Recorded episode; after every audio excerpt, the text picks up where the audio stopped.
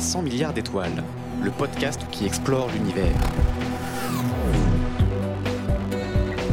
Bonjour à tous, l'univers est une longue histoire de recyclage. Les atomes qui vous constituent ont avant cela un jour appartenu à vos ancêtres avant d'être à nouveau métabolisés par votre corps.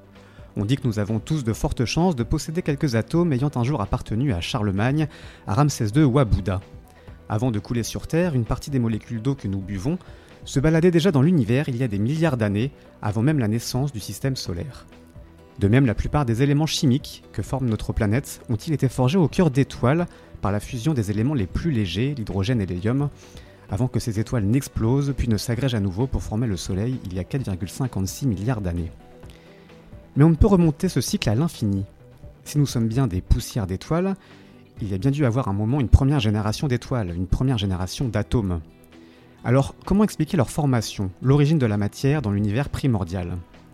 Parler d'origine a-t-il même un sens? Si l'on définit l'univers comme l'ensemble de ce qui existe, cet univers ne peut avoir de cause ni d'élément déclencheur, puisqu'un tel élément serait déjà quelque chose et ferait donc partie de l'univers qu'il est censé précéder. Alors si l'origine première ressemble à une question métaphysique, la physique, elle, peut tout de même remonter le temps jusqu'à bien avant la formation des premiers atomes. En décortiquant les particules élémentaires, les chercheurs réussissent la prouesse d'expliquer comment s'est construite cette matière, comment ont évolué les lois de l'univers et même quand et comment la lumière a commencé à éclairer le monde. Alors que peut-on dire sur la manière dont tout a commencé? Pour tenter de raconter tout ça, nous sommes en ligne avec Gaëlle Boudoul. Bonjour. Bonjour. Alors vous êtes physicienne chargée de recherche au CNRS et détachée au CERN, l'Organisation européenne pour la recherche nucléaire, qui abrite le grand collisionneur de Hadron, on va en parler. Vous êtes une spécialiste de la physique des particules et pas des moindres puisque vous travaillez sur l'un des principaux détecteurs du LHC, le solénoïde compact amyon, ou CMS, qui a participé à la découverte du fameux boson de Higgs qu'on a parfois appelé la particule de Dieu. On va revenir bien sûr avec vous sur tous ces noms aussi exotiques que poétiques, mais peut-être pour commencer, euh, peut-on partir de, de l'infiniment grand avant d'aller vers l'infiniment euh, petit Quand on parle de, l'origine du monde, évidemment, on a en tête euh, le Big Bang, puisqu'on sait depuis au moins Edwin Hubble, donc en, 1929, que l'univers s'expand et que donc si on remonte dans le temps, on tombe il y a 13,8 milliards d'années à peu près, c'est ça, sur un univers de plus en plus petit, compact, jusqu'à des dimensions euh, infinitésimales. Oui, c'est bien ça. L'univers euh, a une histoire, l'univers n'est pas statique, l'univers évolue depuis euh, toutes ces milliards d'années. Parler d'origine, vous l'avez très bien mentionné dans, l'introduction, parler d'origine de l'univers, c'est pas simple, parce que c'est très compliqué de définir qu'est-ce qu'une origine. Alors, nous, on définit une origine plutôt en extrapolant ce qu'on sait euh, à partir de, des données expérimentales et, aussi des, euh, des, théories de physique, on extrapole pour dire il y avait peut-être une origine. Mais cette extrapolation, elle est très compliquée à faire et surtout elle, elle se heurte à un mur, un, un, fameux mur qu'on appelle le mur de Planck. Et en fait, nos extrapolations s'arrêtent à cet endroit-là, c'est-à-dire que au-delà, euh, on ne peut pas prédire ce qui s'est passé avant. Alors ce mur de Planck, où, il se situe bah, Il se situe très très loin euh, dans l'histoire de l'univers, en fait quasiment à ses débuts. On peut estimer qu'il est à peu près à, situé, pas à peu près, en fait, à, à 10-43 secondes après ce que l'on appelle l'origine. Encore une fois, qu'est-ce que c'est que cette origine? C'est là où on pense qu'il y avait un démarrage, mais encore une fois, euh, tout ceci reste spéculatif tellement spéculatif que certaines théories qui s'attaquent euh, à au-delà du mur de Planck nous suggèrent qu'en fait il n'y a pas d'origine. Alors ça c'est une vaste question. Mais si on part de cet instant-là, de ce mur de Planck et qu'on remonte jusqu'à aujourd'hui, l'histoire de l'univers est faite de, de, choses très très énergétiques. C'est pas une, un long fleuve tranquille. Il y a d'abord eu une période euh, qu'on a appelée d'inflation où vraiment l'univers s'est dilaté massivement. Et puis, il s'est un petit peu ralenti. Les, premières particules ont commencé à émerger de cette énergie, en gros, de, l'univers. Petit à petit, c'est refroidi. Et puis, les forces qui, qui en gros, gèrent toutes les interactions entre les particules se sont dissociées les unes après les autres. Elles étaient complètement unifiées au moment du mur de Planck. Et graduellement, elles se sont dissociées permettant en fait la, génération bah, tout d'abord des, des, particules du modèle standard. Je pense qu'on reviendra sur le modèle standard un peu plus tard. Mais aussi, en gros, des atomes, des molécules, éventuellement des galaxies. Alors il faut du temps pour faire tout, tout ça. Et en même temps, tout s'est passé très très rapidement au début. Euh, je dirais qu'en une seconde, tous les éléments de l'univers que l'on connaît sont là, c'est-à-dire tous les toutes les briques élémentaires sont là. Et petit à petit, les galaxies, il faut attendre plusieurs millions d'années, centaines de millions d'années. On pense que les premières galaxies ont lieu une centaine de millions d'années. Et puis après, on a bien sûr notre système solaire. Il faut attendre encore beaucoup plus pour avoir un système solaire. Et, et 9 milliards d'années. Et finalement, nous voici à discuter dans ce podcast environ 14 milliards d'années après cette supposée origine qui, qui, est encore bien mystérieuse. Ouais, alors on, va détailler un petit peu tout ça, euh, vous l'avez dit, mais déjà ces, écarts sont, vertigineux. Entre en une seconde, on a, on a l'essentiel de la matière qui se crée telle, telle qu'on la connaît, et ensuite il faut ces 100 millions d'années pour faire des étoiles, et, et c'est 10 milliards d'années pour faire le, système solaire.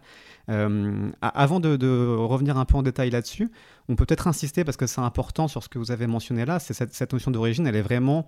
Euh, c'est une convention quand on parle d'origine, et c'est même une convention quand on parle de Big Bang. On ne sait pas s'il y, a eu un, instant... Euh, comment dire, une singularité initiale, c'est une spéculation. Tout ce qu'on sait, c'est qu'il y a ce mur de Planck. Et derrière, on ne sait pas comment se comporte le temps, on ne sait pas s'il y a eu un temps zéro. Donc quand on dit que l'univers a commencé il y a 13,8 milliards d'années, c'est qu'il y a eu le mur de Planck il y a 13,8 milliards d'années, et derrière, c'est le flou absolu. On ne sait pas, on sait pas ce qu'il y a. C'est absolument hmm. ça. C'est une, bonne description. Donc, nous, nos équations de, physique savent plus ou moins, hein, il faut être quand même très humble, mais disons, peuvent décrire l'univers. On a un modèle, disons, de physique qui nous permet de décrire notre univers jusqu'à jusqu'à ce temps de Planck. Au-delà, c'est flou. Et en fait, on parle d'une origine parce que c'est très tentant. On a quelque chose, on a un objet qui est notre univers, qui s'étend, qui, qui, euh, voilà, qui s'étend dans, le, dans, l'espace et dans le temps. Et donc, si on remonte en arrière, on a envie de dire, ah, bah, ça part d'un point initial où il n'y avait rien, etc. Donc, c'est très tentant, cette, cette, illustration. Mmh. Ça, c'est la physique... Euh, pardon, c'est la physique d'Einstein qui nous dit ça, c'est qu'on prend les équations de la relativité, donc de la, de la gravité, qu'on peut compacter l'univers comme ça jusqu'à cet instant, il y a 13 milliards d'années, où, l'univers est, très petit. Exactement. La relativité d'Einstein, si on l'extrapole jusqu'au début, si on peut appeler ça comme ça, euh, on obtient une singularité initiale, c'est-à-dire un point de, euh, de densité infinie et de volume nul qui pourrait correspondre à ce qu'on appelle, nous, aujourd'hui, le, le Big Bang. Ceci étant, c'est une extrapolation aveugle, c'est-à-dire qu'on sait que cette extrapolation peut-être vrai, peut-être fausse, on n'a aucune idée. Ceci étant, on reste pas les bras croisés à attendre, de, mm. attendre de savoir. En fait, on essaye de construire un petit peu des modèles, des théories de physique qui pourraient expliquer, donc avant ce mur de Planck, euh, à ce jour, aucune de ces théories n'a été euh, validée euh, expérimentalement, parce que bien sûr, on est, on est, on est au-delà de tout ce que nos expériences peuvent, peuvent, peuvent accéder. Mais ceci étant, on y réfléchit. Et ce qui est paradoxal, c'est que ces théories, quelles que soient celles que, vous prenez, exotiques ou un peu moins exotiques, euh, un peu tirées par les cheveux ou peut-être un peu plus sérieuses, tendent à penser que cette singularité ne pourrait pas exister. Et c'est pour ça qu'on se pose vraiment la question de, de effectivement, s'il y a vraiment eu une origine ou c'est juste une vue de l'esprit. Parce que c'est, comme j'ai dit, c'est tentant de penser qu'il y a un, il y a un début, euh, alors ça veut peut-être dire qu'on a une fin aussi, euh, mais c'est assez étendant. Ceci, ceci, étant, à ce jour, on n'a effectivement pas de euh, d'explication valable de qu'est-ce qui s'est passé avant le mur de Planck, au début, si début il y avait. Et, donc cette incapacité à voir au-delà de ce mur de Planck, c'est parce que nos équations arrêtent de fonctionner, on a, en tout cas les équations d'Einstein arrêtent de fonctionner après ce ce mur de Planck parce qu'il y a cette contradiction entre d'un côté les équations qui marchent pour l'infiniment petit, tout ce qu'on appelle la, physique quantique, et cette équation d'Einstein de, l'infiniment grand, qui une fois contractée dans un univers si petit, euh, entre en, contradiction finalement avec l'autre théorie qui est quantique. En fait, le problème majeur qu'on a à ces échelles-là, c'est que la, la, la, relativité d'Einstein est, évidemment une théorie extrêmement puissante qui, qui, a prédit beaucoup, beaucoup de choses et explique beaucoup de choses, mais ne prend en compte que la gravité. Et on mhm. s'aperçoit que lorsqu'on notre univers à ses débuts devient extrêmement dense et compact, il n'y a pas que la gravité qui entre en jeu, mais les autres forces, dans un tel volume, les trois autres forces, donc nucléaire forte, faible et électromagnétique, rentrent en jeu, et, aussi, et autant au même niveau que la gravité, et on n'a à ce jour aucune théorie qui nous permet d'associer ces forces ensemble et de prédire qu'est-ce qui se passe quand elles sont unifiées. Voilà, donc c'est ça le, problème. C'est pour ça qu'on a un mur en face de nous. C'est qu'à ces échelles-là, les forces sont, sont grosso modo unifiées et on n'a aucun modèle capable d'expliquer ou de décrire qu'est-ce qui se passe à ce moment-là. C'est pour ça qu'on est aveugle. Alors on essaye, on essaye, mais c'est très difficile d'élaborer des théories quand on n'a aucune, aucune euh, disons, vision expérimentale. Quand vous développez une théorie sur une formation de galaxies, après, vous pouvez pointer les télescopes et dire oui, j'ai des galaxies, alors jeunes, plus anciennes, en formation, en train de, d'avoir un accident entre elles. Donc on connaît, on connaît un peu l'évolution des galaxies grâce à des, valeurs expérimentales. Au mur de Planck, on n'a rien pour voir, on n'a pas de télescope qui voit à ce moment-là. Nous, nos télescopes, ils s'arrêtent à 300 000 ans après le Big Bang, puisqu'on mm. voit, c'est au moment où l'univers devient transparent, c'est là où on a nos, nos, photons, donc notre lumière qui vient, qu'on arrive à détecter. On a des télescopes un peu particuliers qui cherchent euh, non pas des photons, mais des ondes qui proviendraient de l'univers primordial, les ondes gravitationnelles hein, qui ont fait, euh, fait l'objet d'une découverte récente, mais cette fois-ci, on essaierait de voir celles qui émettent, qui sont venues de ce Big Bang à ce moment-là. On les a pas encore vues, ces ondes gravitationnelles primordiales, mais elles nous permettraient de sonder ces moments-là si on arrive à les voir. Avec ça, on pourrait aller au-delà de ce fameux euh, fond diffus cosmologique de 380 000 ans, qui, est la limite en termes de lumière de, ce qu'on peut voir. Ça, on pourrait aller plus loin grâce aux ondes gravitationnelles? Exactement. Les ondes gravitationnelles seraient vraiment une sonde de l'univers avant ce 300 000 ans. Donc c'est pour ça que beaucoup de, de recherches sont très très actives pour la recherche de ces ondes gravitationnelles primordiales, parce qu'elles nous permettraient en gros de voir avec une, entre guillemets, c'est comme un, microscope qui regarderait dans l'infrarouge. On voit différemment dans l'infrarouge avec l'ultraviolet, etc. Ici, on verrait avec les ondes gravitationnelles. Et ces ondes gravitationnelles ont pu nous parvenir à partir du Big Bang, traverser l'univers, arriver jusqu'à nous, sans, vraiment euh, ce problème de la lumière qui a été absorbée avant. Les ondes gravitationnelles n'ont pas été absorbées, peuvent venir jusqu'à nous. Et ça serait vraiment une sonde absolument incroyable si on arrivait à les détecter. Ce jour, toujours pas. Donc c'est pour ça qu'on est toujours très aveugle sur ce qui s'est passé au début euh, de, l'univers. Alors pour ceux qui aiment bien les, équations, euh, euh, j'ai lu une chose qui résume un petit peu notre, notre problème face à ce mur de Planck. Dites-moi si je dis pas trop de bêtises. En gros, il y aurait trois constantes fondamentales de l'univers qui entreront en jeu. La, constante de gravitation de Newton, la vitesse de la lumière qui, qui est fixe dans, dans le vide d'après Einstein et la constante de Planck. Et le problème serait que finalement, quand on arrive à ces, à ces, à ces dimensions extrêmement petites, il y aurait toujours une des trois constantes qui prendrait une valeur infinie euh, dans les équations, et ce qui, ce qui équivaut, euh, ce qui équivaudrait à, un modèle qui, qui, qui, ne marche plus, quoi, en gros. C'est ça. À un moment, vous vous, vous, heurtez à, à, une divergence. Il y a des hmm. choses qui deviennent infinies, et en fait, on, nous, on aime, on aime, peu ça, parce que c'est très difficile à, à, gérer un infini dans une équation. Hein. Et, du coup, c'est effectivement, euh, tout, quelque chose se dérègle. au mur de Planck, quelque chose se dérègle et fait que, euh, que on, on, a une, on a une divergence de nos équations qui fait qu'elles ne sont plus, on sait qu'elles ne sont plus applicables. Alors on peut d'abord extrapoler en essayant de lisser cette, cette divergence, mais ça reste à ce jour que des spéculations. Mmh. Mais ça ne veut pas dire que, que la recherche n'essaye pas d'avoir des modèles un peu solides qui expliquent ça. Ça, c'est très important. Il y a de la recherche fondamentale qui vraiment essaye d'asseoir mathématiquement quels seraient les modèles qui pourraient, euh, qui pourraient expliquer. Mais encore une fois, euh, tout modèle pourrait expliquer tant qu'on ne voit pas, à, leur voix avec beaucoup de guillemets, hein, tant qu'on ne voit pas ce qui se passe et qu'on peut confronter cette théorie à une observation directe, indirecte, c'est très difficile de savoir la validité de ces, de ces théories. Hmm. Euh, juste pour le préciser, le mur de Planck, c'est nommé d'après le, physicien allemand Max Planck hein, euh, du début du XXe siècle. Euh, et avec le mur de Planck, vont des, des valeurs de Planck. On, parle de la longueur de Planck, qui est la longueur minimale aussi jusqu'à laquelle on peut aller, qui est 10 puissance moins 35 mètres, c'est ça? Euh, c'est 17 fois plus petit qu'un électron, donc c'est dire si quand même on peut remonter euh, assez, assez petit dans l'infiniment petit. et donc, vous l'avez dit, le, temps de Planck, 10 puissance moins 43 secondes. c'est rien du tout. donc par convention, encore une fois, on, va, après dans ce podcast parler de, différentes temporalités. On prend par convention cette hypothèse d'un Big Bang 10 puissance moins 43 secondes derrière le mur de Planck. Mais voilà, on n'en sait rien. Et grosso modo, après, on, comptabilise euh, le temps à partir de ce moment-là, euh, euh, voilà, sans trop savoir. De, même, cette longueur de Planck 10 puissance moins 35 mètres, est-ce que c'est la, taille qu'a pu prendre de façon, connue l'univers? C'est-à-dire que quand on, compacte l'univers dans, le temps qu'on extrapole vers le passé, l'univers a mesuré, si ça a un sens de dire ça, 10 puissance moins 35 mètres à un moment donné. C'est ça, toutes les, toutes, les, toutes les choses étaient... L'univers avait un volume très très petit, et à la fois, c'est très compliqué de, parler de volume de l'univers, mais tout était condensé avec euh, donc une densité d'énergie qui, était extrême. parce qu'en fait, pardon, je mets des mots anglais parfois milieu.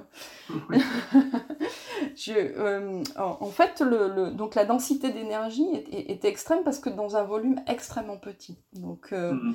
donc on arrive des extrémités où on est bien loin de, des échelles d'énergie que l'on peut accéder, par exemple dans nos accélérateurs de particules. Ça, c'est vraiment mhm. des, choses euh, au-delà de, ce que l'on peut faire. Oui, il faut, imaginer toutes les particules connues de l'univers, euh, tous les atomes du monde entier, contenus dans 17 fois, un volume 17 fois plus petit qu'un électron, c'est totalement... ça paraît même sans connaître rien à la physique, totalement inimaginable ou totalement, totalement fou. Exactement. Alors il faut penser euh. qu'à cette époque, il n'y avait pas encore de particules, mais c'était mm. donc c'était tout en mode énergie. Voilà. Mm. moi, ma, mon équation préférée, c'est E égale mc2. Voilà.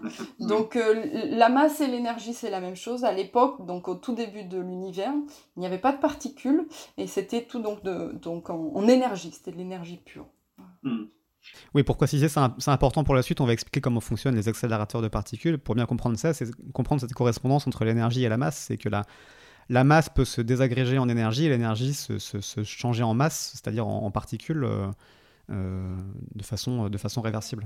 On peut écrire E égale MC2 ou MC2 égale E. On peut hmm. inverser le, on peut inverser. Euh, le, signe égal peut être lu de gauche à droite ou de droite à gauche. Ouais.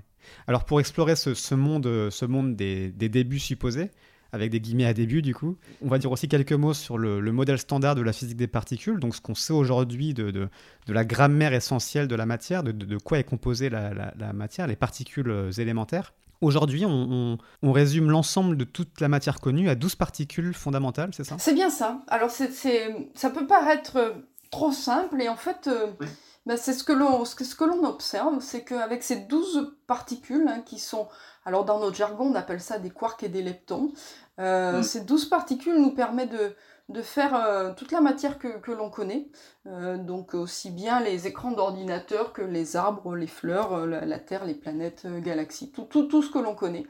Et, mm. ces, quarks et leptons, en fait, il y en a 12, mais en fait, en pratique, euh, au niveau des quarks, donc il y a 6 quarks en tout, sur les, sur les 12 il y, a, 6 quarks, et sur ces 6 quarks en fait il y en a vraiment essentiellement que deux qui contribuent à, la matière que l'on connaît, qui sont les quarks les plus légers, les quarks qu'on appelle up et down, U et D, et ces deux quarks en fait font, font, font tout avec un peu d'électrons, un peu de neutrinos, donc vous avez 4 particules en tout.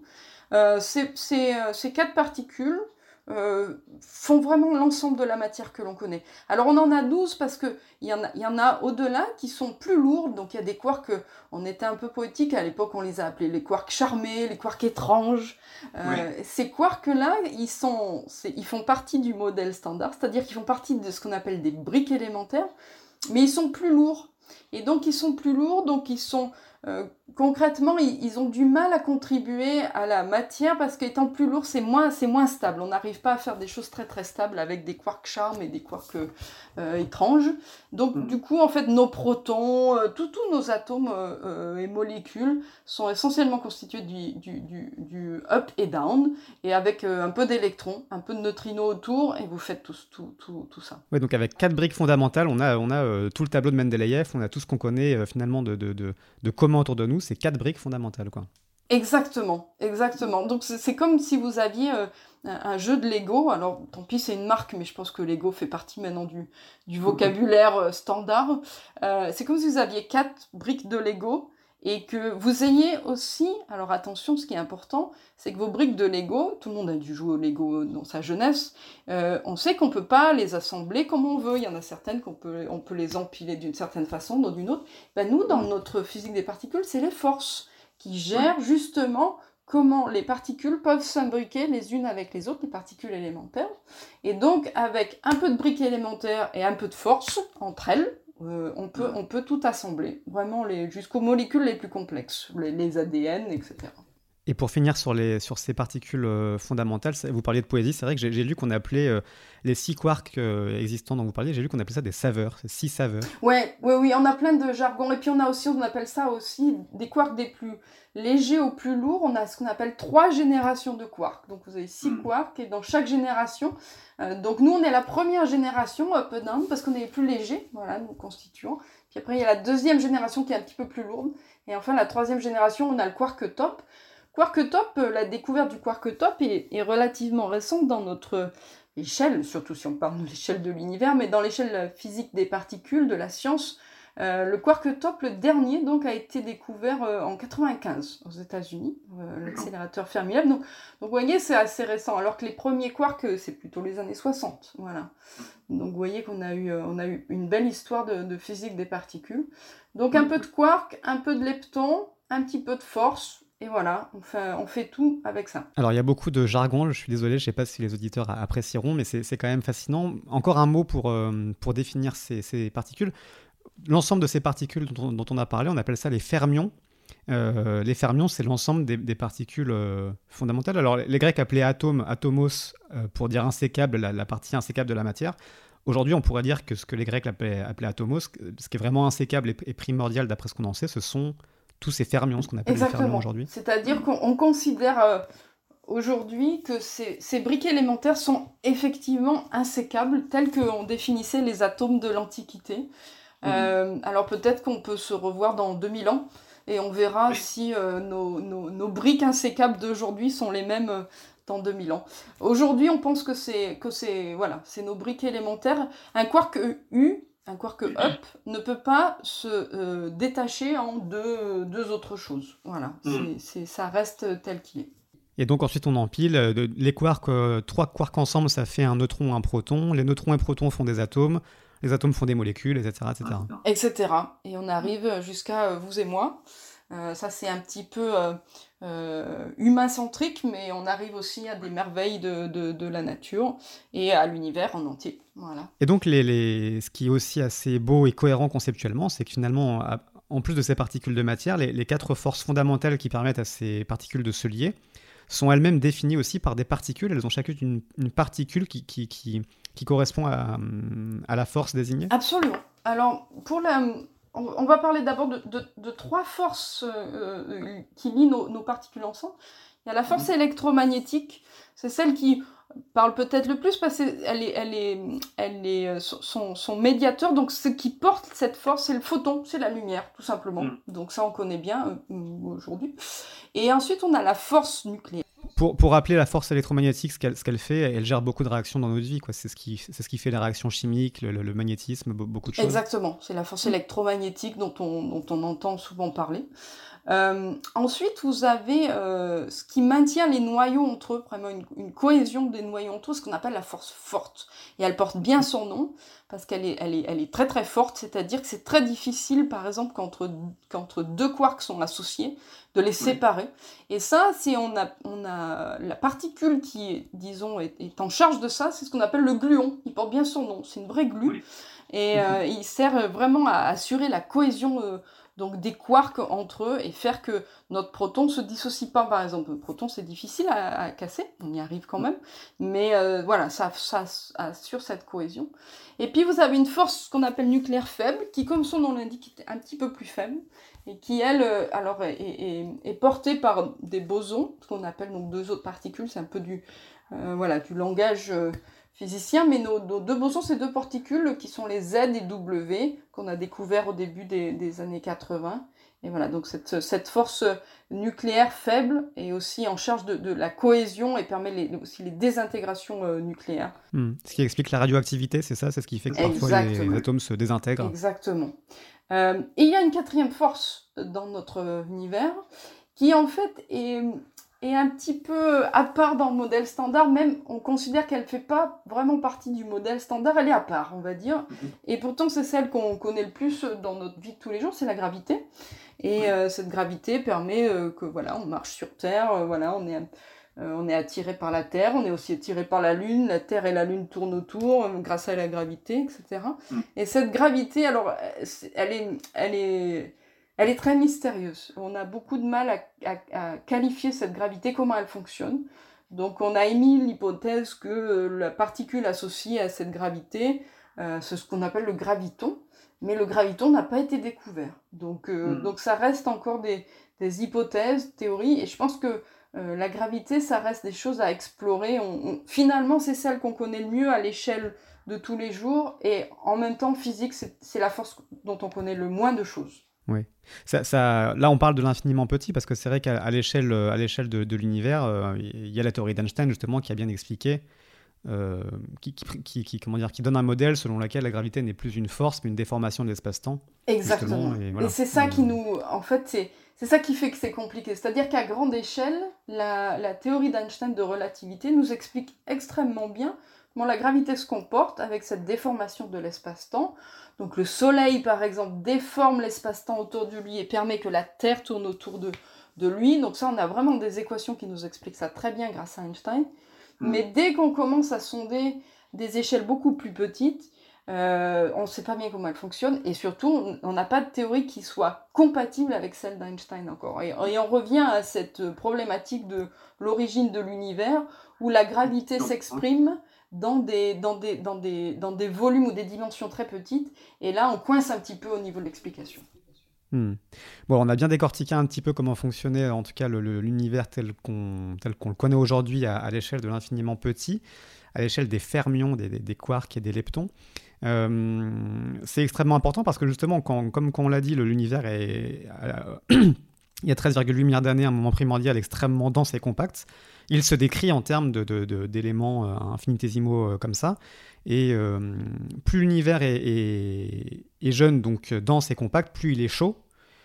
Et, donc on peut tenter de, recréer ces conditions initiales en, recréant des conditions de, densité et de chaleur extrême. C'est ce qu'on fait notamment, c'est là où je voulais en, venir, dans, les accélérateurs de particules, là, où vous travaillez au CERN, au, grand collisionneur de, Hadron qui fonctionne un peu comme ça. On, fait, on fait se, choquer des particules pour qu'elles puissent euh, euh, monter en chaleur et, recréer, euh, recréer donner naissance à d'autres particules, enfin nous permettre de découvrir d'autres particules qui, qui, émergent à ce moment-là. C'est ça en gros, grosso modo, le, principe? Oui, oui, je pense que c'est un, un, bon résumé. En fait, les, les accélérateurs de particules ne sont rien d'autre que des générateurs de choc, c'est-à-dire qu'on fait, euh, on accélère des, particules dans un sens et dans un autre dans un accélérateur circulaire. Mhm. Et, à un moment donné, on fait un aiguillage qui permet euh, de faire un choc frontal en fait entre, entre, entre particules. Et ce choc frontal, on peut, on peut tout à fait l'imaginer tel qu'il se passe euh, malheureusement parfois sur, sur, sur l'autoroute. Ça dégage beaucoup, beaucoup d'énergie. Et, mm. cette énergie, on a vu encore une fois avec notre équation qui nous suit, notre E égale mc2, cette énergie peut être transformée en matière. Et alors, donc, plus on a des énergies élevées dans nos accélérateurs, et mm-hmm. plus on a une probabilité grande de créer des particules énergétiques telles qu'elles étaient euh, au niveau de l'univers tel qu'il était quand il était très jeune. On va évidemment pas sonder jusqu'au mur de Planck, il faudrait des énergies, on l'a mentionné, colossal, mais malgré tout, on observe euh, les particules de l'univers tels qu'ils étaient déjà avant le fond diffus cosmologique. C'est-à-dire qu'on va observer des particules quand l'univers avait environ entre 10 moins 11, 10 moins 6 secondes, donc une microseconde de vie, euh, voilà, donc par rapport à notre, à notre origine de l'univers. Donc vous voyez qu'on sonde déjà l'univers tel qu'il était, il était très jeune, très très jeune. Une microseconde, c'est pas, c'est très jeune pour l'univers. Donc on essaye de, de, de, créer ça avec pas mal de succès. Jusqu'à présent et aussi beaucoup de, beaucoup de questions sans réponse encore, hein, évidemment. Et, et, voilà, donc c'est un peu ça le but de, de nos accélérateurs, c'est de créer de l'énergie, suffisamment d'énergie pour être en position de fabriquer des particules à partir de cette énergie, et des particules dans les conditions de notre univers quand il était jeune, de l'ordre de la microseconde. On, peut dire un mot de, un petit peu d'ingénierie sur ce, ce, grand accélérateur du CERN, parce que c'est assez prodigieux ce qu'on a fait là-bas. J'ai eu la chance de le visiter, notamment avec vous, il y a, quelques mois. Euh, c'est un énorme tunnel de 27 km de circonférence qui a, été creusé sous la frontière euh, franco-suisse. Euh, et donc, on a besoin de cette taille gigantesque pour pouvoir accélérer suffisamment rapidement ces, particules qui s'entrechoquent par paquet de milliards. On a effectivement 27 km, on est à 100 mètres sous terre. Euh, donc en fait, quand on circule dans le pays de Gex, hein, euh, côté français, on ne s'aperçoit pas qu'il y, a quelque chose dessous. euh, et, en fait, donc on a besoin de ces, dimensions assez, assez importantes. Hein, 27 km, c'est un, outil assez gigantesque. Parce que les, les, particules, quand elles, ont, elles sont accélérées, elles n'aiment pas être courbées et du coup parce qu'elle résiste en gros. Et donc pour avoir quelque chose de circulaire pour éventuellement générer des, collisions, il faut des, dimensions euh, relativement importantes. Donc on a dit 27 km de, circonférence. Et on augmente l'énergie grâce à des aimants très très puissants. Hmm. Et, ces aimants euh, sont, sont, tellement puissants, il, faudrait... Euh, on peut pas utiliser les aimants. On, a tous vu des aimants, par exemple, on, met, une bobine, hop, on met du, courant électrique et ça génère un, aimant. Mais là, il faudrait tellement de courant électrique qu'on utiliserait toutes les, toutes les sources d'énergie euh, locales et, même nationales. Donc, ce qu'on fait. un blackout au-dessus du, détecteur. Pardon? Non, il faudrait pas provoquer un blackout au-dessus du, détecteur, ce serait pas très bien perçu, je pense. Pour, ça serait pas très bien perçu. Donc, donc, du coup, on, a inventé en fait un, euh, on a inventé, on n'a pas inventé, mais on a mis en place euh, donc des, systèmes d'aimants qu'on appelle supraconducteurs, c'est-à-dire qu'on les refroidit à des températures qui sont vraiment très très très basses, de quelques degrés Kelvin, donc c'est vraiment très très très très froid, moins 270 degrés à peu près euh, Celsius. Et à cette température-là, l'avantage c'est que le courant électrique qu'on envoie dans nos, dans nos circuits n'ont plus de résistance vous savez, quand vous envoyez du courant électrique, tout appareil électrique chauffe. Voilà. Hmm. Ben, nous, il, ne chauffe pas, donc il n'y a pas de dissipation d'énergie. Et du coup, on peut, on peut euh, atteindre euh, des énergies pour nos aimants colossales sans avoir à euh, avoir toute cette dissipation en, chaleur qui serait, qui, serait, qui serait catastrophique pour nous. Donc du coup, on a, on a mis en place ça. Ce qui est révolutionnaire, c'est pas l'aspect supraconducteur, parce que ça, c'est des choses que qui sont connus en, physique, c'est plutôt la, dimension. Un, appareil supraconducteur de 27 km, c'est géant, c'est voilà, hors norme par rapport à ce que l'on fait euh, classiquement. Et voilà, il a été mis en route euh, il y a déjà euh, pas mal d'années, et on a fait les 10 ans. 2009, c'est ça le lancement 2009, voilà, et, et on a fait les... les voilà, et, et depuis, bah, il, marche, il, marche, il marche bien, hein. il a eu un petit raté au démarrage, euh, en 2009. Euh, c'est vrai que c'était la première fois qu'on mettait en place ce genre de, technologie, donc, euh, donc il y a eu un petit raté, mais qui a été fixé depuis, et depuis il, tourne, il tourne à merveille. Et, mmh. et en fait, on est l'histoire donc de l'accélérateur, c'est on a des périodes de, prise de données où l'accélérateur marche en continu pendant 2-3 ans, ce qu'on appelle un, un, moment de run, et puis après il s'arrête pendant environ 2 ans pour assurer, alors bah, la maintenance des, appareils, et puis un, petit peu de... On les, on les remet à jour un peu, parce que c'est des technologies qui sont souvent pas euh, forcément euh, euh, récentes, parce qu'on veut des choses éprouvées. Nous, on veut des choses qui marchent tout le temps. On veut pas avoir accès à aller à 100 mètres sous terre, à réparer n'importe quoi. Une fois qu'on lance, il faut que ça marche. Donc, on a besoin mm. d'avoir de la technologie éprouvée qui fait qu'elle n'est pas forcément récente. Donc, tous les 2-3 ans, on remet un petit peu à jour. Et puis, du coup, ça nous permet de, d'augmenter un, peu, euh, soit en intensité de faisceau, soit en énergie. Là, actuellement, on est en arrêt pour justement espérer euh, en 2021 augmenter un peu en énergie. Voilà, donc ce qui nous permettra de voir encore un peu plus loin dans notre univers. Hmm. On lance donc ces, particules, notamment des, notamment des protons, c'est ça qu'on lance les uns contre les autres quasiment à la vitesse de, la lumière, pour qu'ils s'entrechoquent par, par paquet de, milliards de protons. Et pour donner un ordre de grandeur, on n'a pas parlé, mais l'unité de, mesure de l'énergie de ces particules, c'est ce qu'on appelle les électronvolts, qui mesurent l'énergie de, ces particules. Et donc là, vous les entrechoquez dans ces accélérateurs jusqu'à 13 téraélectronvolts. Euh, ce qui ne veut pas forcément dire grand-chose aux gens, mais alors ce que j'avais retenu comme métaphore, c'est que l'énergie d'un moustique en vol, c'était grosso modo 1 téraélectronvolt. Donc là, on, cumule 10 fois ça dans une particule. C'est ça, grosso modo. Oui, alors l'énergie du moustique paraît, euh, faible. On dit, euh, vous, avez pas, vous avez 27 euh, km pour faire un moustique. Mais ce qui, est, ce, important, nous, c'est que notre moustique est concentré en fait dans la taille d'une particule qui est donc infiniment petit à l'échelle humaine. Et c'est ça qui fait qu'on a une densité d'énergie qui est exceptionnel. Et c'est ça qui mhm. fait que, que, voilà, on, a, on, a, on sonde donc l'univers euh, très très jeune. Je vous dis, c'est l'énergie de l'univers tel qu'il était à peu près environ une microseconde. Hein. Je ne suis pas extrêmement précise, mais c'est de l'ordre de la microseconde. Euh, mhm. sachant que, par exemple, le mur de Planck, on parle donc, ici on parle d'une dizaine de hein, 14 TeV.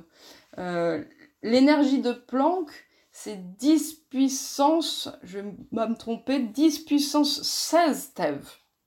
Oui. Donc on en est quand même, on est à 10 puissance en gros 15 ordres de grandeur du mur de Planck. Hein. Vous voyez, on a, un, on a un peu de marge. on, a, on, a, un peu de marge. Mais ceci étant, voilà, c'est ce qu'on peut faire de plus puissant euh, euh, aujourd'hui. Et mhm. on, utilise cet accélérateur donc avec succès. L'avantage de sonder euh, ces énergies-là, euh, c'est ce qui nous a permis de, bah, de découvrir le boson de Higgs, de créer le boson de Higgs. En fait, le euh, voilà, le fameux, donc 2012. Euh, si on n'avait pas été à ces énergies-là, en dessous, on l'aurait pas vu parce qu'il fallait donc avoir au moins cette énergie-là pour, pour, pour, créer le boson de Higgs. Euh, toujours pareil hein, avec notre formule euh, égale MC2. Parce que donc les, protons qui se qui se s'entrechoquent libèrent par par l'énergie du choc euh, créent d'autres particules, une myriade d'autres particules qui qui sont une décomposition de, de, particules plus fondamentales, dont le boson de Higgs qui, qui a comme ça été détecté. Exactement. En 2012, en fait, voilà, vous avez une collision qui libère beaucoup d'énergie. Cette énergie se transforme en, alors, en jet de particules. Vous avez des, électrons, vous avez des quarks, vous avez toutes sortes de bestioles. Et là, beaucoup sont instables, donc elles ont, elles ont même pas le temps de d'être détectées que, hop, elles se transforment en, autre chose. Et euh, le boson de Higgs a été comme ça, c'est-à-dire que le boson de Higgs a été créé à partir de, de l'énergie de la collision. Mais nous, nos détecteurs, on ne détecte pas un boson de Higgs. On n'a pas de détecteur à boson de Higgs. Nous, on détecte, en gros, les produits de la désintégration du boson de Higgs. Le boson de Higgs en tant que tel, il est, il reste pas très longtemps en vie, mais il a le bon goût de se, désintégrer en particules que j'appelle faciles à, voir. Par exemple, des, photons. Voilà, donc de la lumière. Il génère la lumière quand il se désintègre. Et donc, du coup, nous, on a un détecteur, la lumière, c'est facile, on sait faire depuis longtemps, et on essaye de, de, de, capter, en gros, les traces de, du passage du boson de Higgs, et c'est ce qu'on a réussi à faire. Le seul problème, c'est que le, les traces du boson de Higgs sont noyées dans les traces de toutes les autres particules, et en fait, c'est ça qui fait la difficulté de l'exercice, c'est que euh, deux, deux, particules de lumière émises par euh, le boson de Higgs sont noyées par euh, des milliers d'autres euh, photons, muons, électrons qui sont émises au, au, moment de la collision. Donc tout notre l'enjeu, nous, c'est voilà, on détecte les désintégrations et on essaye de comprendre qu'est-ce qui s'est passé au moment de, de la collision, qu'est-ce que l'énergie a bien pu produire, hmm. et en, entre autres le boson de Higgs. 2012, donc c'était une date euh, majeure puisque la découverte du boson de Higgs qui était, qui était prévue, on l'avait, on l'avait prévu euh, euh, conceptuellement, ça venait compléter, c'était la dernière pierre qui manquait à l'édifice pour compléter ce modèle standard des, des particules. C'est ça. Est-ce qu'on peut expliquer à quoi sert ce, ce, boson de Higgs? Alors, quand, quand, on dit compléter, il faut faire attention parce que, en fait, on aurait très bien pu ne pas le détecter. Il, Peut-être qu'il n'existait pas, en gros. C'est mm. euh, Notre théorie prédisait son existence. Maintenant, euh, qui dit que la théorie est vraie ou fausse, c'était justement l'enjeu, en fait, de tester cette théorie, de dire est-ce que le boson de Higgs existe vraiment? Le fait qu'on l'a découvert nous permet d'asseoir, nous permet de nous conforter dans l'idée que notre modèle, il, bah, il, est, il est plutôt correct au moins dans ce que l'on peut voir, à l'échelle où l'on peut voir. Euh, c'est-à-dire que notre modèle standard qu'on a décrit précédemment, avec ses quarks, avec ses forces, ses gluons, ses bosons, et son boson de Higgs, et ben, il, résiste bien puisque toutes nos observations le confortent dans, tout ce qui a été prédit jusque-là. Donc ça, c'est, euh, c'est à la fois très satisfaisant, et effectivement, le boson de Higgs, il faut bien voir que ça faisait plus de 20 ans qu'on cherchait le boson de Higgs. Il a été inventé dans les années 60, expérimentalement, ça faisait déjà depuis les années 80 qu'on cherchait. Hein. Donc euh, c'est une longue quête hein, pour, le voir. Hein. Et, du coup, le, fait qu'on ait réussi finalement à le mesurer, pourquoi on a mis tant de temps? Parce qu'il fallait beaucoup d'énergie finalement pour, le créer. Et euh, donc il fallait attendre d'avoir un LHC qui avait suffisamment d'énergie pour, pour, pour accéder à, ce, boson de Higgs. Ça nous a permis donc d'asseoir notre modèle standard. C'était notre dernière particule de notre tableau. Voilà, on a tous nos, on nos 12 briques élémentaires, on a nos forces. Il nous manquait ce boson de Higgs qui nous sert un peu à comprendre pourquoi il y a des générations de particules. Les générations, je vous rappelle, c'est pourquoi les, particules ont des masses différentes. Il y a des générations plus légères, des générations plus lourdes. Et en fait, euh, le, mécanisme de Higgs, via son boson, nous permet d'expliquer ça, nous permet pas de prédire précisément la masse des particules, mais au moins nous permettre de prédire que les particules ont une masse. Voilà, donc mm. c'est quand même important, euh, parce que sans masse, on n'aurait pas fait grand-chose, l'univers n'existerait pas aujourd'hui. C'est le boson qui, qui confère une masse aux autres particules, ou en tout cas une partie des autres de particules. Alors c'est pas le boson en tant que tel, le boson est une, est une manifestation de ce qu'on appelle le champ de Higgs, c'est-à-dire mm. qu'on est entouré par un espèce de, de, de champ tout autour de nous, et c'est euh, l'interaction des particules que l'on connaît, les protons, les électrons, les quarks, avec ce champ qui permet de, leur donner de, la masse. Le, boson de Higgs n'est juste qu'une excitation de ce champ. Donc mmh, en gros, quand on fait des collisions dans le LHC, je vous dis, on génère beaucoup d'énergie, et ces énergies en fait excitent le champ de Higgs. Et cette excitation permet de créer un boson de Higgs que l'on peut détecter éventuellement par nos détecteurs. Hmm. Il y, a une métaphore employée par certains scientifiques que, j'aime bien, je trouve, qui aide à, comprendre, qui explique que ce champ de Higgs, ce serait un peu comme une foule, une foule de, fans, euh, et que donc une rockstar qui passerait dans cette foule aurait beaucoup de mal à passer parce qu'elle serait entourée par ses fans qui voudraient lui, lui arracher les cheveux, et, qu'à l'inverse, une personne lambda passerait facilement dans la foule puisque tout le monde l'ignorerait, et que finalement, c'est cette difficulté à passer, c'est ce qui exprimerait la masse, la, difficulté à, se mouvoir dans cette foule, dans ce champ. Euh, ce serait un peu la façon dont ce champ, suivant la façon dont ce champ interagit avec telle ou telle particule, ça lui confère une masse plus ou moins, plus ou moins forte. C'est ça. En gros, cette, cette analogie avait été présentée à Madame Thatcher pour lui expliquer ce que c'était que le, justement qu'est-ce que c'était que ce champ de Higgs, ce boson de Higgs. Et, et, donc c'est ça, c'est une, une, une, particule va, va interagir plus ou moins avec le, le champ de Higgs.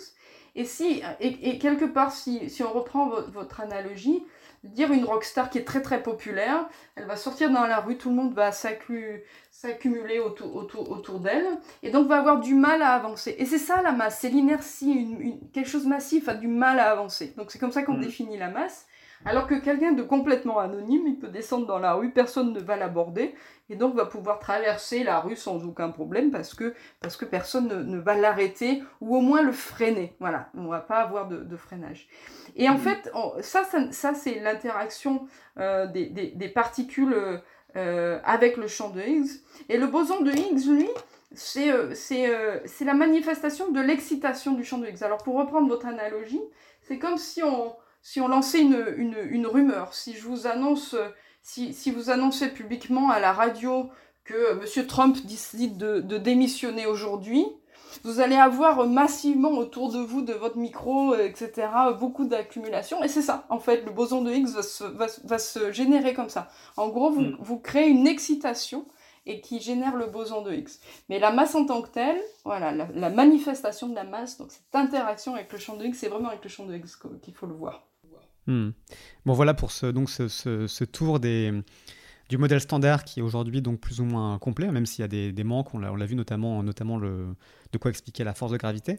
Euh, mais tout de même, avec ce, avec ce modèle, on peut quand même essayer de décrypter euh, ce qui s'est passé dans l'univers depuis donc ce fameux mur de Planck, à, défaut de remonter au, Big Bang.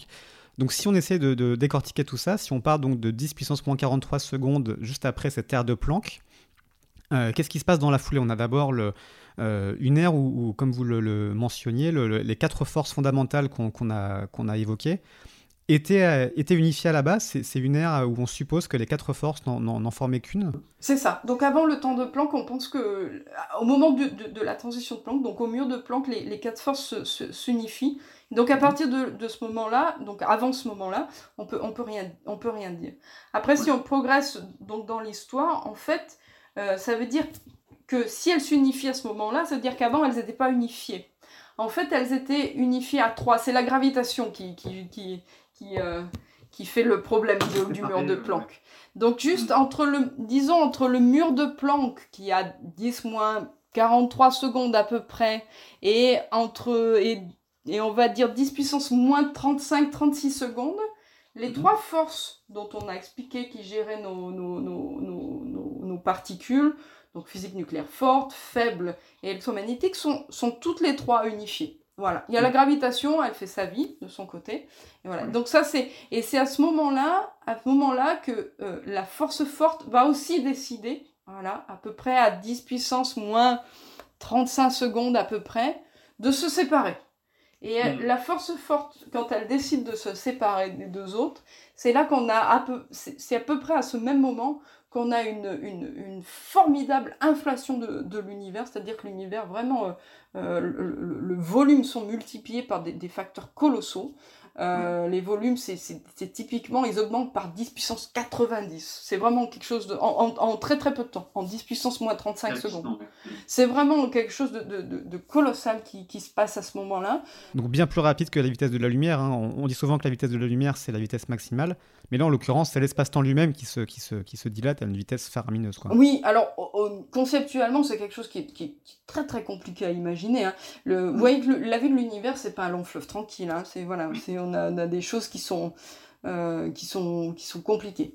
Et après, on avance juste, Juste pour donner un élément de comparaison, vous, dites cette inflation donc primordiale euh, gigantesque, 10 puissance euh, jusqu'à 80 en facteur de, multiplication. J'ai lu qu'ensuite, dans tout le, reste de l'histoire de l'univers, dans les 13,8 milliards d'années suivantes, l'univers ne s'était étendu que d'un facteur 1000 sur 13 milliards d'années, contre 10 puissance 80 euh, sur cette microseconde de 10 puissance moins 35 secondes. Voilà. C'est pour donner un élément de comparaison sur la vitesse de cette inflation primordiale. Euh. Donc on s'aperçoit qu'à ce, enfin, à ce moment-là, il, se passe quelque chose de majeur dans l'univers. C'est voilà, mm. en, en, en, rien, on n'a rien de temps, quelque chose de, de, de majeur et qu'on n'explique pas complètement non plus. C'est-à-dire que même si on est du bon côté du mur de Planck, euh, mm. Les modèles d'inflation, euh, il y en a plusieurs. Quand je dis les, c'est pour une bonne raison. J'emploie le pluriel parce que c'est très difficile d'expliquer cette, cette, cette, accélération, cette expansion euh, comme ça de, de l'univers. On a, on, a, on a des idées, des choses qui, qui disons, sont, sont cohérents avec nos modèles de physique, mais qui sont très très compliqués à expliquer. Et encore une fois, on a très peu de vision expérimentale de ce qui a pu se passer à ce moment-là. On n'est pas encore dans les zones où le LHC ou nos, ou nos télescopes peuvent, peuvent, peuvent accéder. Donc c'est pour ça qu'on emploie plusieurs modèles, entre guillemets, parce que et voilà, il y a plusieurs hypothèses. Mais, euh, mais on commence à avoir voilà, de, bonnes idées. Et c'est à la fin de cette inflation qu'on pense qu'est apparu, alors le mystère quand même de l'univers, c'est cette fameuse énergie noire. Hmm. Cette énergie noire euh, euh, dont on mesure aujourd'hui les effets. Alors l'énergie noire, quels sont les effets de l'énergie noire? Il fait que non seulement l'univers continue à s'épandre, mais il, se réaccélère de nouveau. Donc ça, on, a mesuré ça, en mesurant les, les étoiles, les galaxies, euh, un petit peu l'Antoine, et on s'aperçoit que, que l'expansion de l'univers s'accélère. Et, mhm. et, pour ça, on, on, a imaginé que, que ça serait dû à ce qu'on appelle l'énergie noire. qu'on a évoqué dans un podcast précédent, donc on va pas forcément trop s'étendre parce que ça prendra encore une heure supplémentaire. Ah ouais, non, ouais, ça c'est euh, sûr. Mais donc voilà, il y a encore il y a cette énergie noire qui apparaît à ce moment-là, donc il reste encore euh, encore mystérieux. Et si on continue à, progresser, eh ben les forces de nouveau se dissocient. On a ce qu'on appelle la transition de, phase électro-faible qui arrive à 10 puissance moins 11 secondes à peu près. Où là, euh, euh Donc électro-faible, c'est une seule force qui est regroupée électromagnétique et force nucléaire faible, c'est ça qui Exactement. Et à ce moment-là, elles se séparent, elles se séparent, et c'est probablement là que sont apparues les premières particules de matière noire, c'est aussi là euh, qui sont apparues le boson de Higgs et les choses comme ça. Donc c'est vraiment, euh, on est vraiment dans des, dans des régimes un peu très compliqués où il se passe plein de choses. On voit vraiment que, euh, voilà, petit à petit, les forces, l'univers c'est simple. Au départ, les forces sont unifiées, puis la gravité commence à se séparer, puis mhm. la force forte, on a ce phénomène d'inflation incroyable.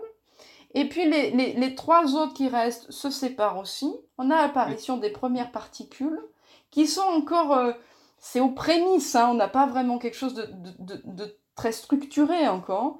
Et puis finalement, on a les quatre forces qui se séparent. Les particules que l'on connaît se forment, deviennent tout d'abord une espèce de plasma de quark et gluon qu'on essaye de, de, de, de, reproduire au LHC. Voilà. Donc ces, premières particules, ces premiers quarks, c'est vers 10 puissance moins 12 secondes, c'est ça 10 puissance moins... À peu près, à peu près, oui, oui.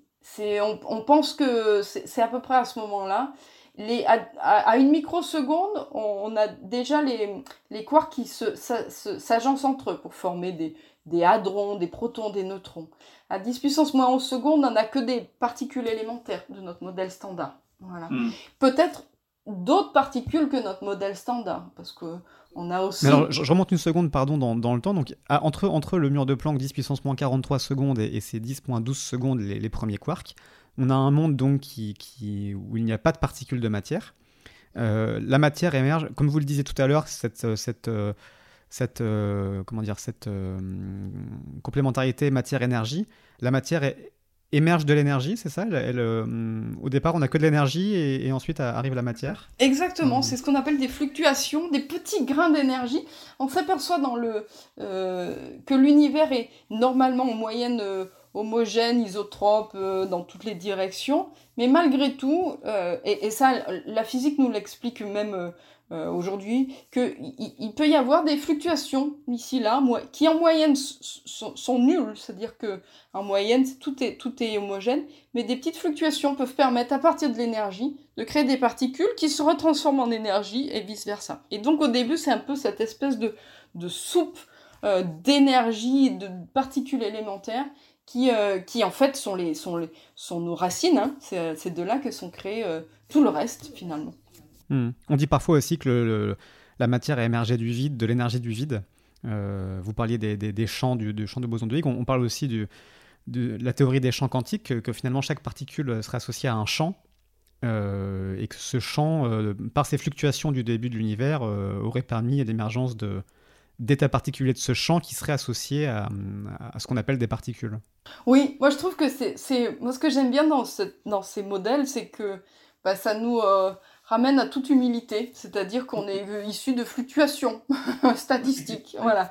Et, euh, mais effectivement, c'est une bonne description du début de l'univers où, euh, où tout était très incertain et hop, de temps en temps, quelque chose arrive alors, d'où la question, euh, pourquoi y a-t-il quelque chose plutôt que rien hein, Ça, c'est une question qui mhm. m'obsède depuis toujours. Mais euh, voilà, c'est à ce moment-là que, que, tout se forme. Hmm. Et donc, la question essentielle, puisque si finalement la, la matière vient de l'énergie, c'est je vais pas dire que c'est banal, mais on arrive à, comprendre l'idée. La question, c'est d'où vient l'énergie finalement, c'est ça la, la, vraie question de, de, l'origine alors. Ouais. Et là, euh, j'aimerais bien avoir une réponse à vous apporter, mais je, je, crains que je ne vais pas me, non, je ne vais pas en apporter. c'est voilà, c'est qu'est-ce qui s'est passé avant ce, ce, ce avant ce mur de Planck, est-ce que, est que, est que tout est parti d'un moment zéro? L'énergie a été créée, mais si l'énergie a été créée, elle a été créée à partir de quoi? Enfin voilà, donc mm. c'est des questions sans fin dont on n'a pas les réponses aujourd'hui.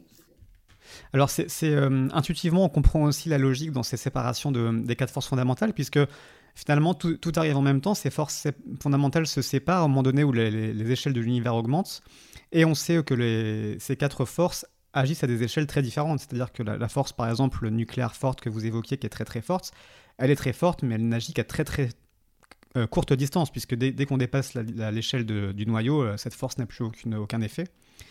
Et donc on, a l'intuition comme ça en tant que néophyte que quand l'univers est très dense, finalement c'est assez logique que ces forces soient compactées dans le même, euh, la et la même portée, mais que finalement quand l'univers se dilate, elles ont chacune une portée différente qui, se, qui s'exprime différemment. Oui, je pense que c'est une, très très bonne vision. C'est-à-dire que les forces ont des rôles différents et des, des, des gammes d'actions différentes. Et du mm. coup, euh, euh, comme l'univers euh, évolue, eh ben, elles ont chacun leur, leur moment, entre guillemets, c'est-à-dire que suivant la, taille de l'univers, les, échelles de, euh, de volume, de densité, vont faire que telle énergie va être euh, euh, dominante à un moment donné, et puis au contraire laisser la place à une autre plus tard. Aujourd'hui, ce qui domine l'univers, comme c'est un univers qui, est très très grand par rapport au début, mm. eh ben c'est la gravité, parce que la gravité a une portée infinie. Et donc c'est ça qui fait que qu'on voit en gros qui fait que notre univers il est essentiellement géré par la, par la gravité. Alors à ceci près qu'on ne connaît pas encore euh, tout ce qui se passe dans notre univers. Mais la gravité, c'est euh, l'air de la gravité. Voilà. Hmm. Euh, pour, continuer, pour reprendre le fil de notre histoire universelle, on en était à 10.12, 10.6 secondes au moment où les, les, soupes de quarks, de, fermions, de particules fondamentales se, forment, où les quatre forces, ça y est, sont, sont séparées. Et ensuite, on a le, moment où ces quarks parce que l'énergie ou parce que la densité et la chaleur diminuent et, donc que l'énergie diminue, ces, quarks peuvent enfin s'assembler et donc former, euh, former des, des, neutrons, des protons. C'est euh, jusqu'à une seconde à peu près, c'est ça. C'est le, moment où se forment ce qu'on appelle les hadrons, d'ailleurs, qui, qui donnent aussi leur nom à l'accélérateur, au, grand collisionneur de hadrons. Les hadrons, ce sont ces, ces assemblages de quarks. Exactement. Entre à peu près à partir d'une microseconde, les, les quarks ont la possibilité de, de, de rester stable entre eux et donc de former ce qu'on a le proton, hein, le noyau d'hydrogène, c'est là, c'est à ce moment-là. Et non, noyau d'hydrogène, c'est vraiment le, la cellule de base de tout ce qui nous constitue après. Donc, mm. euh, donc oui, oui, c'est à ce moment-là, et c'est nous, au niveau du LHC, c'est là où nous, on peut sonder un peu comment justement la matière peut s'agencer, parce que nous, on peut, on fait, on fait euh, des collisions de, protons. Donc on essaye en gros de, séparer ces quarks de protons et, dans nos collisions et de voir comment ils peuvent s'assembler. Et c'est exactement ce qui se passe à ce moment-là dans, l'univers. Hmm. On dit que les quarks se confinent, c'est un terme qui résonne particulièrement en ce moment pour, pour nous. Et oui. Euh, la température baisse suffisamment pour que les quarks se confinent avec les gluons, les fameux gluons dont on a parlé tout à l'heure. Et donc quarks et gluons forment donc ces, ces, gaz de, de hadrons ces, protons. Euh, et puis ensuite, si on continue, là on arrive plus ou moins à une seconde, c'est ça À une seconde d'univers. Euh, et ensuite, dans les premières secondes, euh, ça continue à évoluer. Il y, a, aussi les électrons qui, commencent à s'associer à, ces, à, ces, protons pour former les, former les atomes finalement. Exactement. Donc on voit vraiment le, la succession de, de l'assemblage de particules au départ très élémentaires et puis qui s'associent pour devenir plus complexes euh, donc on a dit le confinement des quarks, c'est-à-dire que les quarks, euh, une fois qu'ils sont associés entre eux, ils, sont, ils, ont un gluon euh, entre eux et, sont vraiment justement confinés. voilà, pour, reprendre le mot à la mode, mais c'est le mot qu'on utilise aussi en, en sciences. Et après, bah, l'électron qui au départ était plus ou moins libre dans, ce plasma, vient s'associer grâce, à, grâce à la force nucléaire, vient s'associer et former le premier atome d'hydrogène euh, ou simplement l'association d'un proton et, d'un électron. Donc ça, c'est vraiment les, les, les, vraies prémices de la matière telle que l'on connaît et que l'on peut voir. C'est-à-dire que les hmm. atomes d'hydrogène, c'est euh, vraiment quelque chose qu'aujourd'hui, on, on, a pu voir vraiment. Euh, avant, c'est compliqué. Là, c'est vraiment de la Donc quand on boit un verre d'eau aujourd'hui, on a, on a dans les mains des, des, éléments formés dans cette espèce d'énorme soupe primordiale, extrêmement euh, primordiale. Tout, tout, vient de, tout vient de là. Quoi, tout vient de là. Ouais, oui. Hmm. C'est ce qu'on appelle la nucléosynthèse primordiale, ce moment qui, alors, qui, qui va de quelques secondes à, 20 minutes de, après le mur de Planck on a cette, euh, cette nucléosynthèse avec de l'hydrogène et un peu d'hélium aussi qui se forme aussi euh, dans, le, dans la soupe. Alors cette nucléosynthèse primordiale, on essaye nous vraiment de...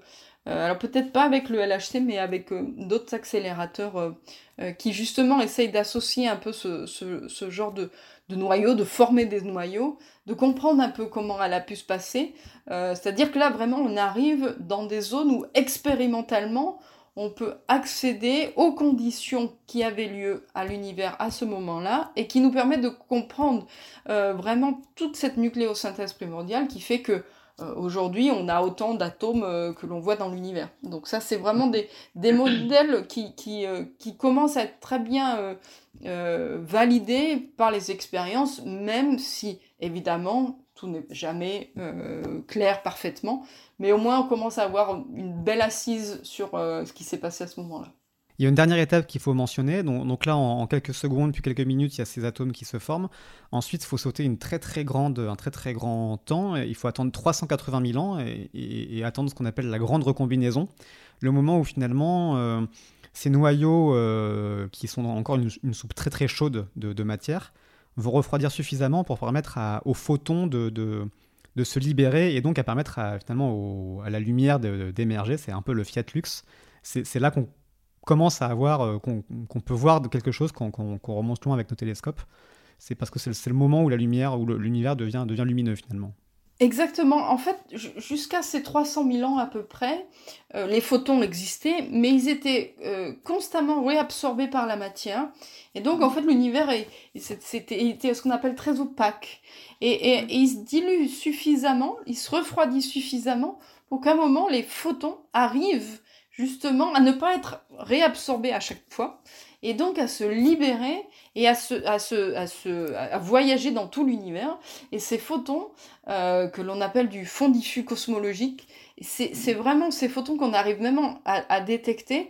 Et alors, c'est fabuleux parce que quand on fait une, une, carte de, de, ces photons, donc quand on fait la carte des, de cette lumière qui, qui, nous vient de ce moment-là, puisque quand on regarde avec nos télescopes, euh, quand on pointe dans l'univers, on regarde dans le passé, donc on arrive à voir ces photons qui nous viennent du passé.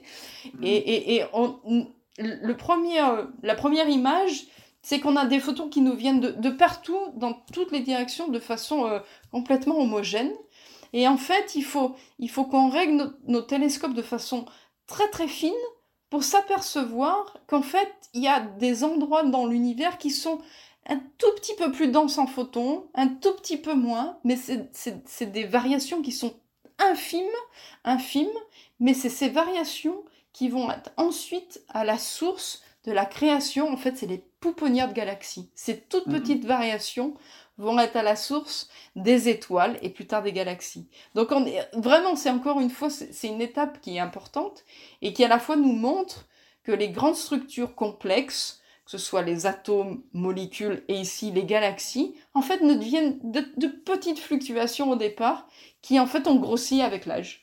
Hmm. Oui, c'est très important parce que sans ces fluctuations, tout serait homogène, on serait dans une espèce de gaz homogène dans l'univers et les étoiles n'auraient jamais pu euh, se condenser et former donc euh, par réaction nucléaire ensuite les autres éléments et éclairer, éclairer le, de constellation le ciel tel qu'on le voit aujourd'hui. Euh, ça, ça arrive au bout de quelques centaines de millions d'années, c'est la fin de, des âges sombres, ce qu'on appelle les âges sombres, et ensuite tout part pour l'histoire de l'univers tel qu'on la connaît.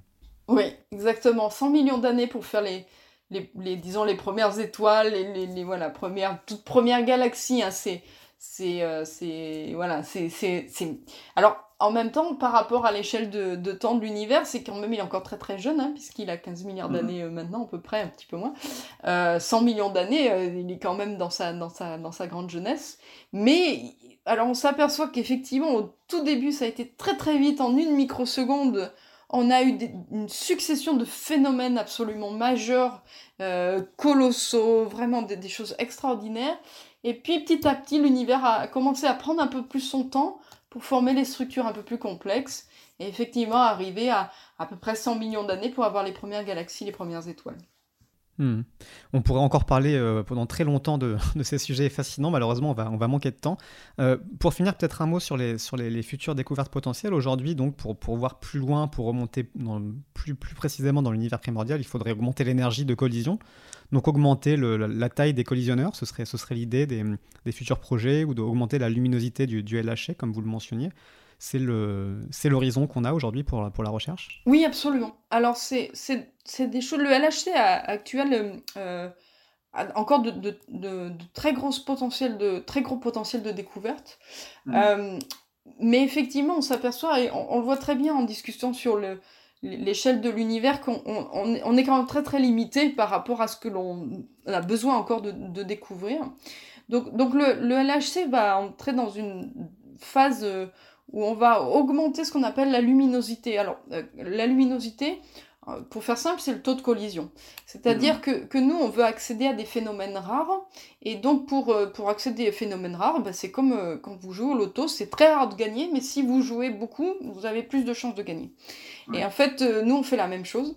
C'est-à-dire pour accéder à des phénomènes qui sont rares, qui, ont une probabilité très très faible d'arriver.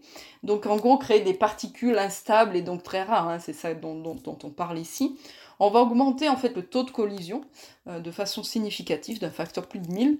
Euh, et ça, c'est dans l'horizon, entre guillemets, de, dans les années 2024-2025, on va dire, donc c'est tout proche, hein, c'est bientôt. On va continuer à exploiter le LHC jusqu'à ce moment-là, puis on va augmenter. Et, ensuite, il y a eu... Euh, donc, on s'est réunis, les physiciens européens et même associés au monde entier se sont réunis pour pour essayer de voir qu'est-ce qu'on pourrait faire au-delà, parce qu'il faut savoir que les, les, projets tels que le projet du LHC mhm. euh, ont été élaborés il, y a plus, il y a plus de 20 ans, hein, même, je dirais même maintenant 30 ans. Et en fait, c'est des projets à très long terme où il faut vraiment avoir une vision pour les prochaines décennies afin de pouvoir vraiment construire de, telles machines. Et là, l'idée, le, c'est effectivement, on, s'aperçoit qu'on est limité en, en, énergie, alors on voudrait faire un, un saut euh, à la fois de géant pour nous et peut-être qu'à l'échelle de l'univers pas, pas si géant que ça, mais on voudrait monter, on a parlé que le, LHC est, à 14 TeV pour le moment, 13, 14 TeV, on voudrait mhm. essayer de monter à 100 TeV. Ce, qui, ce qui est quelque chose de, au niveau à notre échelle qui, euh, qui est vraiment faramineux. Euh, mais pour cela, on peut pas le LHC tel qu'il existe actuellement n'est pas possible d'utiliser. Il est trop petit. C'est ce que je vous expliquais au début. Plus on monte en énergie, plus les particules elles, détestent être courbées. Donc il faut, il, faut les, il faut les mettre dans des cercles plus grands pour qu'elles soient plus à l'aise. Voilà. Et donc, oui, il y a différents projets qui circulent, notamment de faire un, un accélérateur de 100 km de circonférence contre, contre 27 pour le LHC, ce serait, ce serait gigantesque. C'est ça. Donc, donc l'idée, c'était, on, a exploré en gros quelle science on pourrait accéder à, à Santev et on s'aperçoit que Santev nous ouvrirait, euh, évidemment pas le mur de Planck, mais nous ouvrirait quand même beaucoup de nouvelles portes euh, dans l'exploration de, de, notre physique à l'échelle de l'infiniment petit, euh, que ce soit les nouvelles particules, les particules de matière noire, les... vraiment beaucoup beaucoup de choses seraient ouvertes à 100, à 100 téraélectronvolts. Ceci mm. étant, euh, ça, c'est la science qui nous dit que effectivement 100 téraélectronvolts est, est potentiellement extrêmement intéressant et pourrait être riche de découvertes.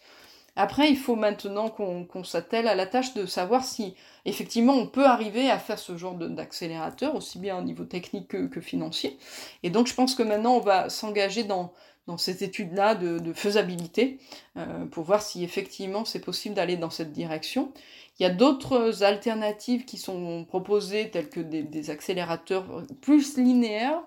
Mmh. Euh, ces accélérateurs linéaires auraient plus la capacité de d'asseoir beaucoup mieux tout ce que l'on connaît, vraiment de, de dire euh, ah on a mesuré quelque chose mais on, vraiment on en est sûr ou au contraire il y a des choses il y a des choses qu'il faudrait un petit peu revoir ou peaufiner. C'est des vrais travaux de fourmis, nos, les physiciens des particules, on, voilà, on fait du travail de fourmis, euh, mais qui malgré tout, euh, voilà, ce qui fait que notre richesse dans les découvertes. Sans TEV, ça serait vraiment quelque chose où on pourrait accéder à de nouvelles à une nouvelle ère, hein, tout simplement. Chaque fois qu'on a monté en énergie nos accélérateurs, on a fait de nouvelles découvertes. Donc euh, je pense que ça, c'est assez... Euh, ça a été prouvé euh, depuis des, plusieurs décennies. On ouvre de, nouvelles portes, en fait, tout simplement. Mais on en ouvre et puis on se pose de nouvelles questions aussi. Hein. C'est ça la recherche. Oui, il reste de la place pour pas mal de générations de chercheurs, puisque vous le disiez, passer de, 10 TeV à 100 TeV, on, monte de 10 puissance 1, et, le mur de Planck, c'est encore 10 puissance 16 derrière. Donc là, on, a encore pas mal de marge avant de remonter au, mystère primordial de l'univers. Est-ce que d'un point de vue euh, théorique conceptuel, si on imagine avoir un jour dans, dans 1000 ans les technologies pour, pour, pour remonter euh, aussi loin, on pourrait trouver une, particule unifiée, une particule de cette fameuse euh, théorie du tout, de c'est une particule de, ou de la force euh, qui unifie électro-forte, euh, électro-faible et, et, force nucléaire forte. Est-ce que ces, particules sont théoriquement accessibles si on a l'énergie suffisante? Alors, en principe, tout est possible. Hein. tout est possible. Évidemment, en fait, on a notre science depuis toujours essaye d'unifier toutes les théories, c'est-à-dire de dire euh, euh, ce qu'on explique localement peut être expliqué plus globalement. C'est ce qui mm. nous a toujours guidés depuis, depuis presque toujours en fait en science. Et donc effectivement, on, et, on essaye d'explorer toujours au-delà pour dire euh, euh, ah mais cette théorie qui nous expliquait un petit peu l'infiniment petit, d'un autre côté on a une théorie qui fait l'infiniment grand. Si on arrive à unifier ça, ça sera beaucoup plus élégant, beaucoup plus pratique et, voilà et on, a un modèle de tout. Ceci étant, je pense que euh, si, on regarde aujourd'hui, même ce qu'on explique aujourd'hui, il nous manque encore beaucoup de pièces de puzzle. Donc avant mm. d'arriver à une théorie de tout, euh, où je pense que si on arrive à ça, c'est aussi un peu, ça sera peut-être un peu frustrant parce que qu'est-ce qu'on fait après du coup? Moi, Je pense que on a pas mal de marge encore et, je, suis même convaincu que tel qu'on l'avait fait avec, par exemple, par exemple, le modèle de de Ptolémée. Le modèle de Ptolémée, il a vécu des siècles et des siècles en disant que la Terre est au centre de l'univers. Ce modèle était complètement vrai, validé par les observations, jusqu'à s'aperçoit qu'il n'était pas tout à fait vrai parce qu'on a eu accès à des nouvelles observations et puis à une nouvelle forme de pensée. Je pense que c'est ce qui va arriver avec nos modèles actuels. Nos modèles actuels sont vrais, ont une durée de validité avec ce que l'on peut observer, notre culture aussi, et à un moment donné, on s'apercevra que ah, tout ce qu'on disait au XXIe siècle était vrai à un moment donné, mais peut-être pas complètement vrai euh, dans mille ans. Mhm. Bon, rendez-vous dans, dans 1000 ans, ou peut-être on espère un peu moins pour peut-être une nouvelle révolution copernicienne avec de nouvelles particules et peut-être un jour euh, surpasser le, mur de, Planck. Merci beaucoup en tout cas euh, Gaël Boudoul pour toutes ces explications, pour cette, histoire remontée dans le passé primordial de, l'univers, c'était passionnant. Euh, merci à vous tous qui continuez de nous écouter. N'hésitez pas à partager ou à commenter, à faire, nous faire vos retours sur, sur ce podcast. Merci à Roman Munier qui réalise et qui monte cette émission. Et puis nous, on se retrouve le mois prochain pour continuer à explorer l'univers. Salut à tous!